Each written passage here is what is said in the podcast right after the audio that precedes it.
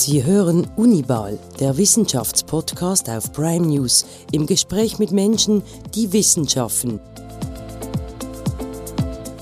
In Zusammenarbeit mit der Universität Basel und präsentiert von Interpharma, wir forschen weiter.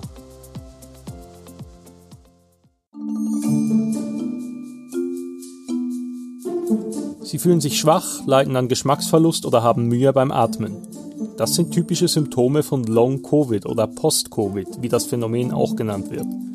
Die Betroffenen fühlen sich noch Monate nach einer Corona-Infektion nicht richtig gesund und leiden an Nachwirkungen. Katrin Bob ist Fachärztin für Innere Medizin und arbeitet als Oberärztin am Universitätsspital Basel. Dort bietet sie eine Long-Covid-Sprechstunde für Patienten an. Im Gespräch erklärt Katrin Bob, was es mit diesem Phänomen auf sich hat. Das ist Unibal, der Wissenschaftspodcast auf Prime News. Mein Name ist Oliver Sterchi. Frau Bob, können Sie uns erklären, was man unter Long-Covid versteht? Ja, wenn Sie mich so fragen, die WHO kennt Long-Covid eigentlich gar nicht mehr. Ähm, der Begriff ist abgeschafft worden sozusagen. Was wir im Moment verwenden, ist eigentlich den Begriff Post-Covid. Mhm. Der zeitliche Unterschied liegt eigentlich nur darin, dass Long-Covid schon vier Wochen nach Beginn der Erkrankung definiert war und Post-Covid ist ein Zustand, der rein formal erst nach zwölf Wochen beginnt. Mhm. Und weil einfach in den ersten zwölf Wochen oft eine erhebliche Besserung eintritt, ist das Krankheitsbild Post-Covid eigentlich jetzt das, wovon wir sprechen, wenngleich gerade in der Laienpresse der Begriff Long-Covid immer noch sehr präsent ist. Ja, aber das heißt also eigentlich, die, die eigentlichen Beschwerden treten dann erst nach dieser Zeit auf, oder wie ist das zu verstehen? Das kann man leider so nicht sagen. Beschwerden bestehen oft direkt aus der Erkrankung fort. Es ist aber so, dass die sich oft in den ersten Wochen stark bessern und dass man dann irgendwann erkannt hat, gut, nach zwölf Wochen haben viele das schon nicht mehr, die das in den ersten zwölf Wochen hatten. Und ähm, es gibt noch einen dritten Begriff, das ist PASC, Post-Acute Sequelae of Covid. Hm. Und das beschreibt einfach nur, dass ähm, Symptome fortbestehen. Und das PASC fängt auch nach vier Wochen an, rein von der Definition. Jetzt unabhängig von der Bezeichnung, mit welchen Beschwerden kommen denn die Betroffenen zu Ihnen in die Sprechstunde? Was sind die typischen Symptome, Beschwerden? Das ist sehr unterschiedlich. Ähm, wir haben Menschen, die nur mit einem einzelnen Symptom kommen. Die haben zum Beispiel noch eine Einschränkung von ihrem Geruchssinn. Und wir haben Menschen, die verschiedene Symptome haben. Die fühlen sich erschöpft, müde, nicht leistungsfähig können sich nicht konzentrieren, sind reizbarer, haben Depressionen oder Ängste. Und ähm, oft spielt auch Luftnot eine Rolle, wenn die zu uns kommen. Mhm. Aber weiß man denn etwas über die Ursachen? Also jetzt abgesehen davon, dass, dass diese Leute Covid hatten und dann äh, Folgebeschwerden mit sich schleppen? Ja, das ist eine gute Frage. Man weiß leider über die Ursachen noch gar nicht sehr viel. Es gibt verschiedene Hypothesen. Und ähm, keine davon ist wissenschaftlich bewiesen. Das heißt, wenn ich Ihnen heute was präsentieren würde, dann wäre das einfach gelogen. Ähm, es gibt viele Ideen. Das Immunsystem scheint eine große Rolle zu spielen. Aber was genau nachher der Schlüssel dazu ist, dass manche, manche Menschen dieses Post-Covid-Syndrom entwickeln, ist leider bis dato völlig unklar. Und das führt eben leider auch dazu, dass man keine spezifische Therapie im Moment kennt, die man den Leuten anbieten kann. Mhm. Aber kann man dann etwas zu den Zahlen sagen? Also wie viel Leute, die Covid hatten, entwickeln danach Post-Covid-Symptome. Gibt es da irgendwie schon Daten dazu? Mhm. Kann man das in Prozenten ausdrücken? Mhm. Es gibt ganz, ganz viele unterschiedliche Daten und ich glaube, also im Moment sagt man so zwischen 10 und 20 Prozent der Erkrankten bilden möglicherweise Symptome eines Post-Covid-Syndroms aus. Jetzt ist es so, dass das ganz schwierig ist, die unterschiedlichen Kohorten oder Fragebögen, die bringen ganz unterschiedliche Ergebnisse. Also wir haben Studien, da sind 4% betroffen, wir haben Studien, da sind irgendwie 45% betroffen. Und das liegt nicht zuletzt daran, dass das oft darauf basiert, dass Menschen, die eine Infektion nachgewiesen bekommen haben, per Fragebogen nachkontrolliert wurden. Und da ist natürlich nachher weder die Schwere der Symptome klar, man wird einfach gefragt, haben Sie noch Kopfschmerzen? Mhm. Fühlen Sie sich manchmal erschöpfter als sonst? Und ähm, ich denke, insofern ist es sehr unterschiedlich, je nachdem, welche Population man befragt hat. Wo ist es in dem Setting von einer Post-Covid-Sprechstunde oder ist es in dem Setting, man hat einfach Leute in einem Testzentrum nachkontrolliert. Und deswegen lassen sich die Studien da so schwer vergleichen. Aber ich, wir denken im Moment, dass 10 bis 20 Prozent wahrscheinlich eine realistische Einschätzung ist. Sie haben es vorhin gesagt, es gibt verschiedene Beschwerden, verschiedene Symptome. Gibt es dann auch so einen absteigenden oder aufsteigenden Schweregrad? Also gibt es Leute, die ähm, dann besonders stark darunter leiden? Und, also wie muss man sich das vorstellen, auch das Spektrum dann der, der Beschwerden?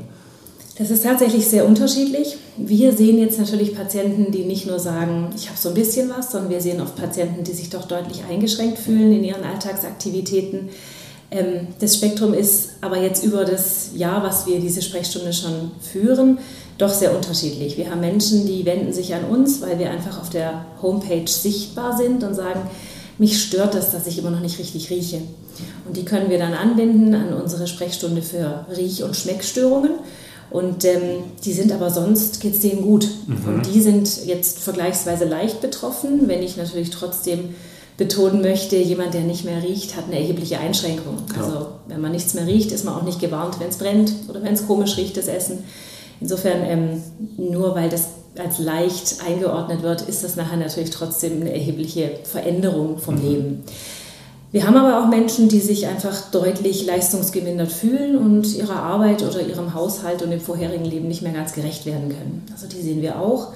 Und ähm, insofern kann ich schon sagen, wir sehen sehr unterschiedliche Patienten und wir versuchen immer, das ganze Menschenleben zu erfassen. Wo sind die Einschränkungen?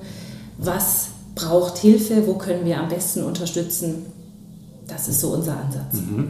Über die Behandlung, die Therapie wollen wir vielleicht in einem zweiten Teil noch sprechen. Was mich jetzt noch interessieren würde, ähm, also wenn es dieses Spektrum gibt, diese unterschiedlichen Schweregrade, wenn man so will, an Post-Covid, kann man das kann man sagen, dass das einen Zusammenhang auch hat mit der Schwere der Erkrankung. Also sind Leute, die besonders schwer an Corona selber erkrankt sind, sind die dann auch einem höheren Risiko ausgesetzt, besonders schwer dann an Post-Covid zu leiden. Gibt es diesen Zusammenhang oder kann man das nicht so, so sagen?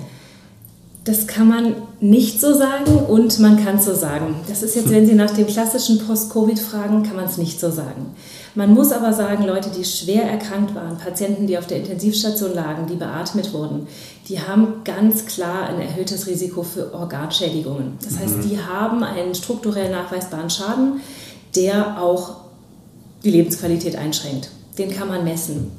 Es gibt eine andere Gruppe von Patienten und die sehen wir sehr viel häufiger bei uns. Die haben eine milde Erkrankung gehabt. Milde bedeutet in dem Zusammenhang auch lediglich, dass die nicht stationär behandelt wurden und nicht, dass sie sich nicht richtig schlecht gefühlt haben, aber formal wieder milde. Mhm. Und diese Patienten haben, obwohl wir keine Organschädigung nachweisen können mit den momentan verfügbaren Mitteln, haben trotzdem Symptome. Leistungseinbußen, Luftnot, immer wieder Brustschmerzen, fühlen sich nicht gut. Und das ist eine andere Gruppe.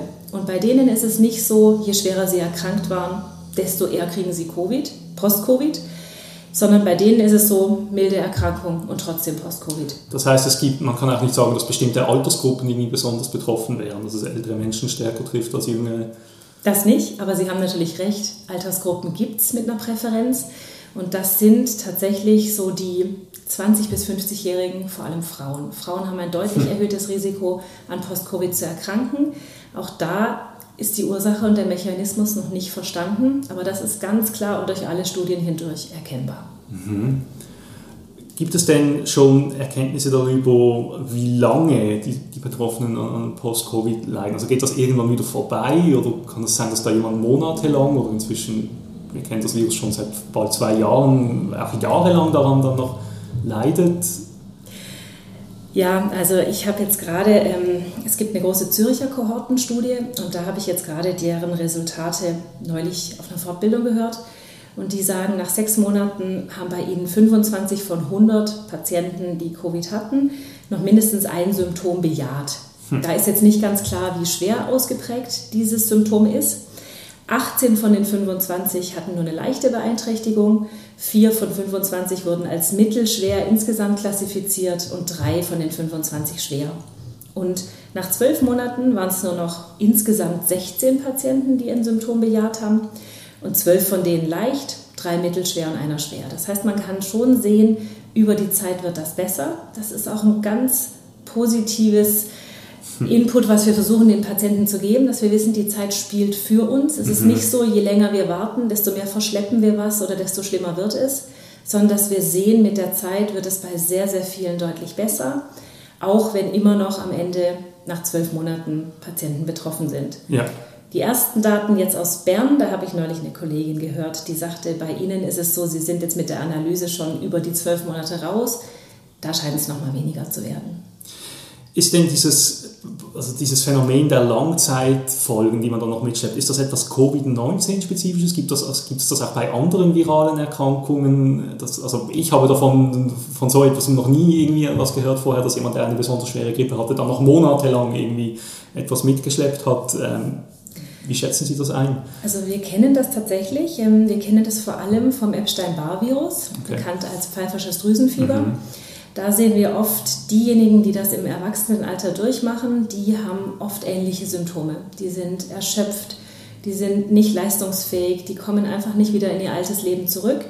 Und von denen kennen wir diese sogenannte Fatigue, diese nicht adäquate Erschöpfbarkeit.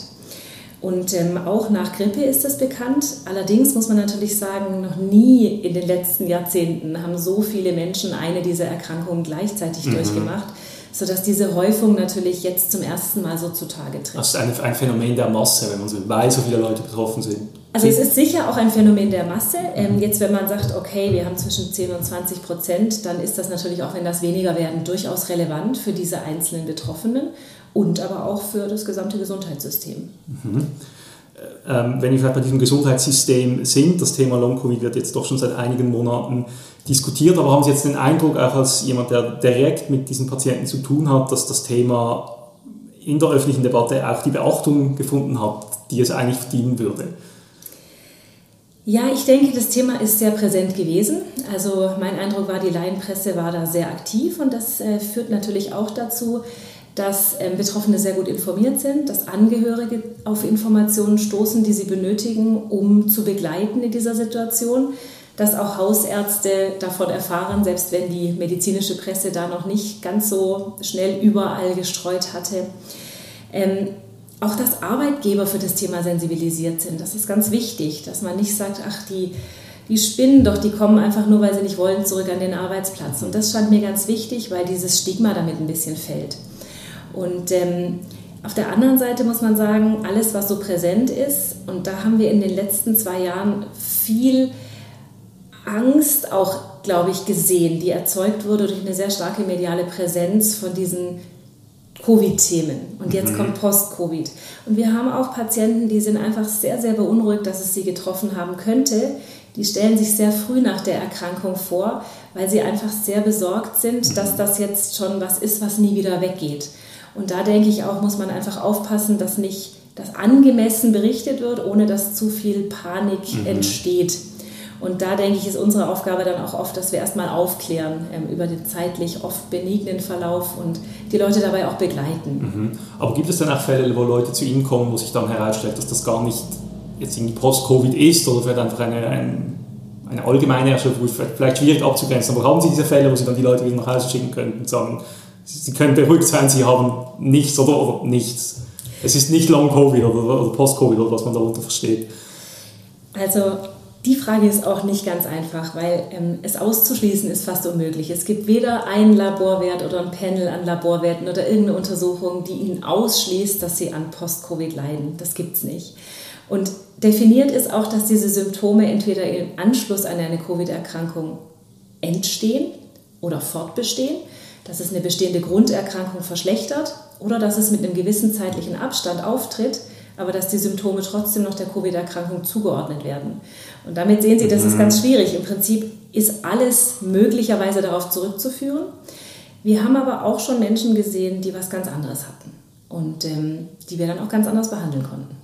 Gut, das ist ein gutes Stichwort. Wir wollen zur Behandlung gleich noch mehr erfahren in einem nächsten Themenblock.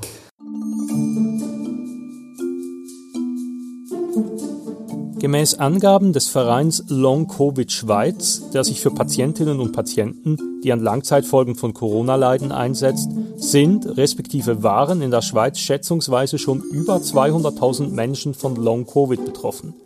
Genaue Zahlen gibt es nicht. Dennoch, das sind ziemlich viele Menschen. Wie kann man den Betroffenen helfen?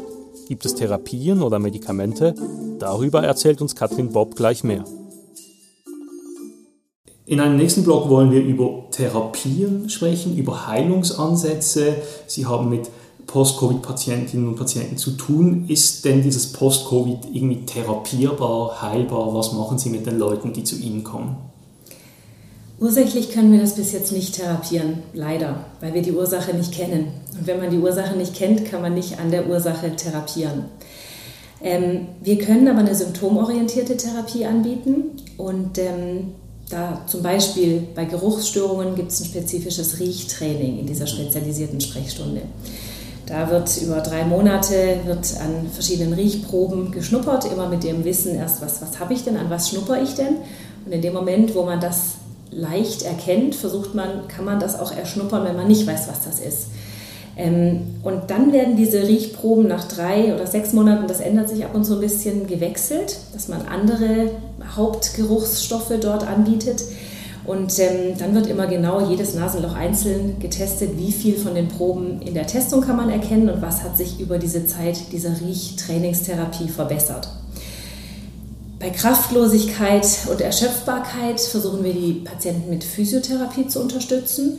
Es gibt auch in anderen Städten als Basel gibt's Post-Covid-Gruppen, wo man einfach in der Gruppe physiotherapeutisch begleitet wird.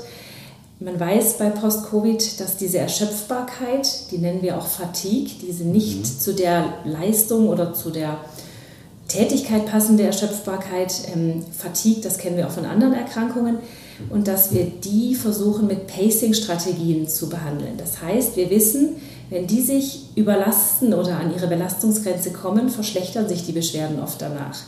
Das heißt, diese Patienten müssen lernen, dass sie immer unter ihrer Schwelle bleiben. Die ist individuell sehr unterschiedlich. Und das hilft diesen Patienten oft, dass sie nicht immer wieder Rückschläge erleiden und sich immer wieder schlechter fühlen, wenn sie versuchen, ihre mhm. Kondition wieder aufzubauen. Mhm. Das ist so bei der Physiotherapie das Besondere. Wir bringen auch Patienten in ambulante oder stationäre Reha-Programme. Es gibt einige Reha-Kliniken, die sich auf Post-Covid-Patienten auch spezialisiert haben, auch dort individuelle und Gruppentherapien physiotherapeutisch anbieten. Was wir bei Schmerzen machen, sind einfach schmerzbehandelnde Maßnahmen, Medikamente, auch wieder Physiotherapie. Das ist oft ganz hilfreich. Schlafstörungen sehen wir auch noch relativ häufig. Da wäre die erste Therapiewahl eine kognitive Verhaltenstherapie. Ähm, das ist die erste Wahl und nicht die Medikamente, wie man oft denkt. Es ist allerdings im Moment nicht immer ganz einfach, einen Psychotherapeuten zu finden, der die Patienten dort zeitnah aufnehmen kann. In Deutschland zum Beispiel gibt es eine App jetzt auch, die verschrieben werden kann. Die können die Ärzte verordnen. Und wenn der Platz bei einem Psychotherapeuten für diese schlafbezogene Psychotherapie nicht verfügbar ist, dann kann der Arzt das verschreiben. Das fand ich einen ganz interessanten Ansatz. Das hat sich hier jetzt noch nicht durchgesetzt, aber ich denke, da wird noch vielleicht einiges sich tun. Also und die App ist dann so eine Art Therapie-App, oder wie muss ich das vorstellen? Die, die begleitet die okay. Patienten mit dem Schlaftagebuch, mit was soll ich noch machen, was kann ich machen. Und ähm, ich habe die selber nie ausprobiert. Die ist nämlich tatsächlich kostenpflichtig und wird aber dann von der Krankenkasse übernommen. Alles klar. Bleiben wir doch vielleicht noch kurz auch bei diesem ähm, Thema der Psychotherapeuten, auch vielleicht psychologische Therapiemaßnahmen. Also Sie haben es vorhin angesprochen, es gibt Leute, die entwickeln dann irgendwie Depressionen. Ähm, ist das auch eine Therapieebene, wo man ansetzt, äh, die psychologische Ebene? Das ist eine ganz wichtige Therapieform. Es ist so, dass wir, wenn wir uns an der Leitlinie orientieren. Im Moment gibt es nur eine deutsche Leitlinie, die datiert vom Sommer 2021. Eine Schweizer Leitlinie wird wahrscheinlich in den nächsten Monaten auch erscheinen. Dann ist diese psychosoziale Begleitung und Unterstützung ein ganz wichtiger Punkt. Die Patienten, die zu uns in diese Sprechstunde kommen, die sind oft schon sehr verzweifelt, weil ihr vorheriges Leben nicht mehr möglich ist, weil sie das nicht mehr leisten können, was sie vorher leisten konnten und weil niemand ihnen weiterhelfen konnte. Und deswegen finden wir es eine ganz wichtige Aufgabe, dass wir diese Menschen nicht alleine lassen mit diesen Beschwerden, dass wir sie unterstützen, dass wir sie ernst nehmen und dass wir ihnen auch psychosozial die Unterstützung anbieten, die sie verdient haben. Und der eine Teil ist, man kann, wenn jemand eine Depression entwickelt hat, ganz klar psychiatrisch, psychotherapeutisch unterstützen, aber auch einfach in einer akuten Belastungssituation dieser Umgang mit diesen Symptomen. Und da geht es viel um körpereigene Ressourcen. Ressourcen sind so in uns wohnende Kräfte, die auch dazu beitragen können, ähm, dass wir uns besser fühlen, obwohl wir Beschwerden haben. Und das ist was ganz Wichtiges, wo wir die Menschen unterstützen und begleiten können, dass wir ihnen helfen zu erkennen, wo haben sie auch noch Ressourcen und wo ist vielleicht was auch gut und wo sind sie nicht alleine. Mhm. Und das ist was, was mir noch ganz wichtig ist zu betonen, wenn wir Patienten diese Art von Unterstützung anbieten, dann nicht, weil wir denken, sie haben eine Erkrankung, die eingebildet ist, sondern weil wir wissen, wir möchten sie nicht alleine lassen in dieser Situation und wir möchten Selbstheilungskräfte anstoßen. Mhm. Das heißt, am Universitätsspital verfolgen Sie die ganze Palette an Therapieformen, ähm, die Sie aufgezählt haben. Wie viele Leute sind dann bei Ihnen in, Behandlung oder kommen in die Sprechstunde? Kann man das beziffern? Ähm, ich kann das im Moment nicht ganz aktuell beziffern. Ich kann Ihnen aber sagen, dass wir im ersten Jahr von zwischen Januar und Dezember 2021 glaube ich, 172 neue Patienten mit diesem Krankheitsbild in unserer Sprechstunde gesehen haben. Für das jetzige Jahr kann ich die Zahlen noch nicht nennen, das haben wir noch nicht angeschaut. Mhm. Also, also Ihre Erfahrung jetzt, also hat die Dynamik jetzt auch eher wieder abgenommen, also, man, also, in, also zumindest politisch und medial wird ja vermittelt, die Pandemie ist weitgehend vorbei, es gibt nur noch wenige Ansteckungen vergleichsweise. Spüren Sie das bei sich äh, jetzt in der Sprechstunde oder im Spital, was, was die Post-Covid-Patienten und Patienten angeht? Wir spüren das im Moment noch nicht. Wir haben weiterhin eine relativ konstante Zuweisungsquote mhm. pro Woche von neuen Patienten mit Post-Covid-Beschwerden. Und ähm, meine Hoffnung ist ja natürlich durchaus, dass mit Omikron ähm, das vielleicht sich verändern könnte. Das waren auch so die ersten Hoffnungen. Jetzt im Moment bei uns ist das noch nicht so eingetreten. Wir sehen einfach relativ auf einem konstanten Niveau ja, weiterhin noch neue Patienten. Aber das, ich denke, das ist dadurch, dass das eben mit einer zeitlichen Verzögerung formal erst diagnostiziert werden kann, dieses Post-Covid, sehen wir das natürlich auch immer ein bisschen mit Abstand. Mhm. Wir haben jetzt viel über das Phänomen gesprochen, Post-Covid. Sie haben auch gesagt, dass man viele Dinge auch noch nicht weiß. Ähm, mich würde interessieren, was interessiert Sie denn noch? Also was würden Sie gerne noch herausfinden? Was ist die große ungelöste Frage? Also Sie haben gesagt, die Ursachen kann man noch nicht so ganz benennen. Ähm, an was studieren Sie rum? Was, was ist für Sie immer noch die, die, die, große Unbekannte, die Sie gerne irgendwie ergründen würden? Das ist in der Tat die Ursache. Mhm. Es ist so, dass wir jetzt gerade auch immer wieder Patienten sehen, die natürlich mit der Frage, kann ich an der Studie teilnehmen, zu uns kommen. Und ähm, wahrscheinlich haben Sie auch schon davon gehört, die Uniklinik in Erlangen in Deutschland, die hat da sowas in der Tasche, was sehr erfolgsversprechend zu sein scheint und auch in der Presse immer wieder diskutiert wurde. Es gibt ein, ein sogenanntes Aptamer, das ist etwas, was Autoantikörper binden kann. Und ähm, das ist was, was eigentlich für die Herzinsuffizienz, also die Herzmuskelschwäche, erforscht wurde, weil man dort festgestellt hat, dass bis zur Hälfte der Patienten diese Autoantikörper bildet. Und an der Uniklinik in Erlangen hat man offenbar gesehen, dass zum einen die Durchblutung am Augenhintergrund nicht gut ist bei den Post-Covid-Patienten und zum anderen dass die diese Autoantikörper auch nachweisen konnten. Mhm. Und dann haben die in individuellen Heilversuchen an vier Patienten, haben die diesen, dieses neutralisierende BC007 heißt das, verabreicht, mit der Idee, diese Autoantikörper zu neutralisieren, zu binden und unschädlich zu machen. Und diese vier Patienten haben tatsächlich innerhalb von Stunden eine deutliche Verbesserung ihrer Symptome mhm. angegeben. Und da läuft jetzt eine groß angelegte Studie mit diesem Medikament, das heißt BC007. Mhm. Und ähm, ab dem Sommer sind eben offenbar auch hier in der Schweiz Studienzentren geplant, da wissen wir nur noch nicht welche. Und da wäre ich sehr interessiert dran, da ein bisschen mehr zu, zu wissen. Das ist aber nicht ganz einfach, dort den Kontakt herzustellen. Alles klar. Vielleicht noch als allerletzte Frage, lässt die Erforschung von, von Behandlungsmethoden von Post-Covid auch Rückschlüsse zu für die Behandlung dann von Covid selber? Also wenn man jetzt weiß, was gegen Post-Covid hilft, kann man das dann allenfalls auch anwenden auf die Covid-Erkrankung oder ist das Wahrscheinlich ist die Frage zu früh gestellt. Okay. Ich vermute, dass es unterschiedliche Mechanismen sind, mhm. wenngleich bei beiden das Immunsystem eine ganz entscheidende Rolle spielt. Aber vermutlich ist es nicht so, wenn ich was bei Covid gebe, dann habe ich nachher Post-Covid sicher nicht. Was man sagen kann, wenn ich Covid verhindern kann, dann bekomme ich wahrscheinlich kein Post-Covid. Gut, dann nehmen wir das als Aufruf zum Schluss, äh, eine Erkrankung möglichst verhindern, weiterhin vorsichtig sein. Und ich möchte mich ganz herzlich bedanken für diese spannenden Einblicke, Frau Bob. Ich bedanke mich für das Gespräch. Vielen Dank. Das war Unibal, der Wissenschaftspodcast auf Prime News. Wenn euch dieses Format gefallen hat, dann abonniert es doch auf allen Kanälen. Ihr findet uns unter anderem auf Spotify oder Apple Podcasts. Vielen Dank und bis zum nächsten Mal.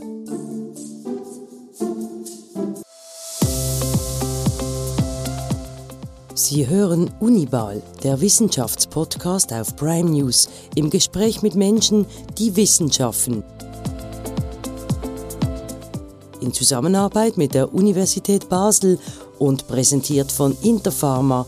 Wir forschen weiter.